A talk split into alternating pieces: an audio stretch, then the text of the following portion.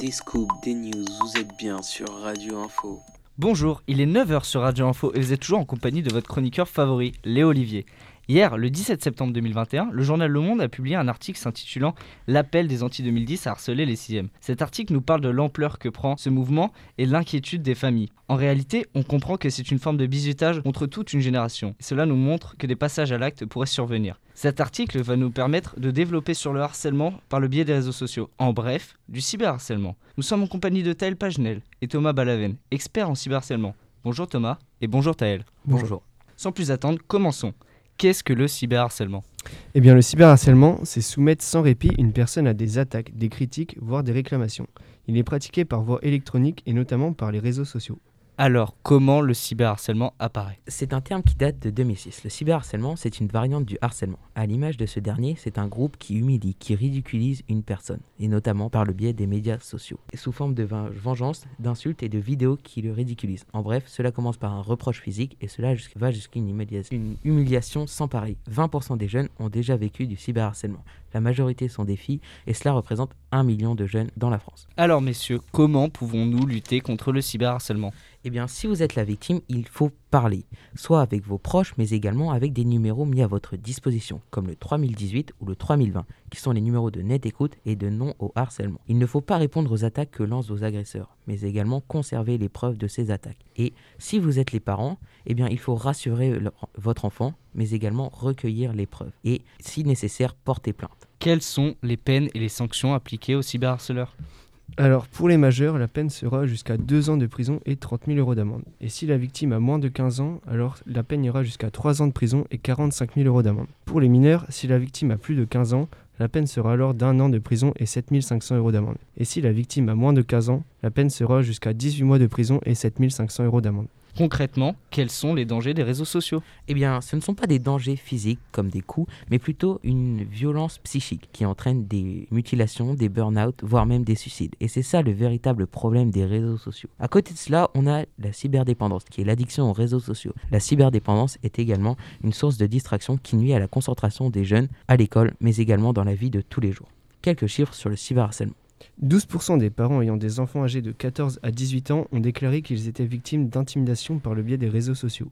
59% des, adolescents ont maintenant fait l'expérience du cyberharcèlement, d'une manière ou d'une autre. Instagram pourrait être le pire site de médias sociaux pour le cyberharcèlement. Certes, les victimes vivent le cyberharcèlement, mais qu'en est-il des pros de l'éducation? Comment luttent-ils contre le cyberharcèlement? Pour répondre à ça, nous avons interviewé Alexandre Sardet, membre de la cellule phare anti-cyberharcèlement au lycée Jean Moulin. Alexandre, comment règles-tu les problèmes de cyberharcèlement? Du coup, nous, on a été formés euh, par cette, euh, dans, cette, euh, dans le cadre de cette formation par une nouvelle méthode qui s'appelle la méthode de préoccupation partagée où en fait l'idée c'est pas pas d'incriminer un élève même s'il est harceleur c'est de comprendre pourquoi et de lui faire suggérer des propositions de lui dire bah voilà moi je rencontre un tel j'ai rencontré un tel qui va pas bien en ce moment. Je sais pas si tu l'as déjà remarqué. Oui non. En fonction de comment est-ce qu'il va réagir, euh, bah voilà, lui dire bah, qu'est-ce que tu crois qu'on pourrait faire pour que ça aille mieux? Ouais, c'est vrai que je suis pas sympa avec lui en ce moment, voilà. Donc c'est plutôt dans ce sens-là de bienveillance plutôt que de devenir en frontal, parce qu'on s'est aperçu que de venir en frontal, dire bah voilà, moi on me rapporte qu'un tel est harcelé par toi, c'est hyper violent, même pour le harceleur du coup, parce que là tu te mets dos au mur et tu n'arrives à rien du tout. Et par cette méthode qu'on a essayée euh, et qu'on a appliquée, euh, on a eu des résultats très positifs et très rapides surtout. Et du coup, les situations, alors on a connu quand même beaucoup de situations au collège, c'est vrai, mais se sont vite, euh, vite arrêtées. Après, sur le hashtag 2010, euh, là en particulier, qui a eu lieu en début d'année, dans cet établissement, on en a eu un tout petit peu. Parce que c'est vrai que nous, on a été mis au fait très rapidement aussi. Donc... Alexandre, comment fais-tu pour aider les jeunes à re-rentrer dans le système éducatif après le cyberharcèlement?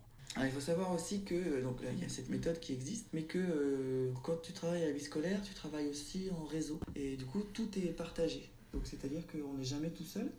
Bien sûr, on travaille avec l'infirmerie qui elle a d'autres, d'autres réseaux si vraiment le jeune ne se sent pas bien, s'il a besoin de, de discuter avec d'autres personnes. C'est aussi euh, la force de cette cellule phare, c'est qu'il y a plein de personnels différents. Et dans cette cellule, on n'est pas ou surveillant, ou CPE, ou prof. On est là en, tant qu'intervenant phare. Donc ça permet aussi à l'élève de, de, discuter librement avec plusieurs personnes, que ce soit homme ou femme.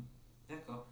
Ben, merci Donc les réseaux sociaux sont une source de problèmes et de dangers où les jeunes s'échangent de la haine, des insultes et des actes incivilisés, entraînant des mutilations voire des suicides. Bien heureusement, les réseaux sociaux restent des lieux de partage et d'échange de paix grâce à des promeneurs du net ou au signalement des internautes. Merci messieurs pour cet échange et ces informations. Tout de suite, nous recevons Jean-Michel Blanquer à propos des enjeux de la suppression des masques dans les écoles, collèges et lycées. Et tout de suite, une création musicale de Thomas Balaven contre le cyberharcèlement.